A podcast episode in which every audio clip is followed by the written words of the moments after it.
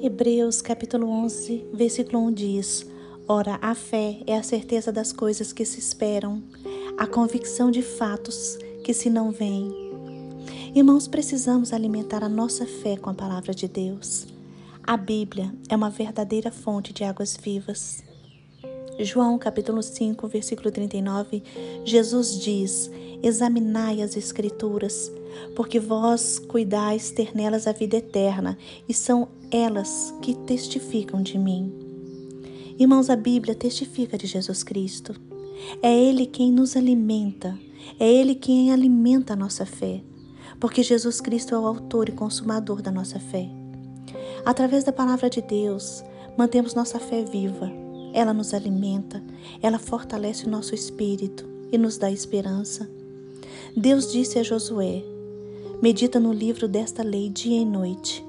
E Josué se fortaleceu. Josué fortaleceu a sua fé meditando nas Escrituras.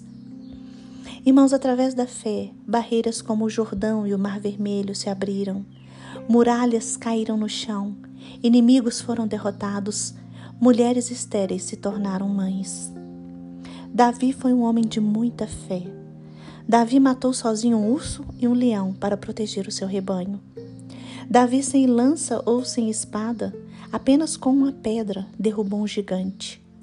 Davi venceu inúmeras guerras que pareciam impossíveis de serem vencidas.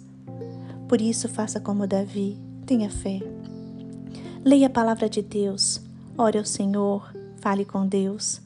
Não desanime, busque o Senhor. Salmo 34, versículo 18 diz: Perto está o Senhor dos que têm o coração quebrantado e salva os de espírito oprimido. O Senhor nos escolheu para adorá-lo e não quer que desanimemos até que se estabeleça o seu reino na terra. A palavra do Senhor diz: Em tudo somos atribulados, porém não angustiados, perplexos, porém não desanimados.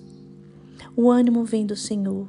Foi o Senhor quem nos chamou e ele cuida de nós. João capítulo 16, versículo 33 diz: Estas coisas vos tenho dito para que tenhais paz em mim. No mundo passais por aflições, mas tende bom ânimo, eu venci o mundo. Precisamos de forças e para isso precisamos nos aproximar mais de Deus. Precisamos obedecer a palavra do Senhor. Precisamos desenvolver o hábito de orar. É necessário termos um coração agradecido, dando graças ao Senhor por tudo que Ele nos tem feito e tudo que Ele nos tem dado. Deus tem coisas grandes e tremendas para fazer em nossas vidas e, atra e através das nossas vidas também.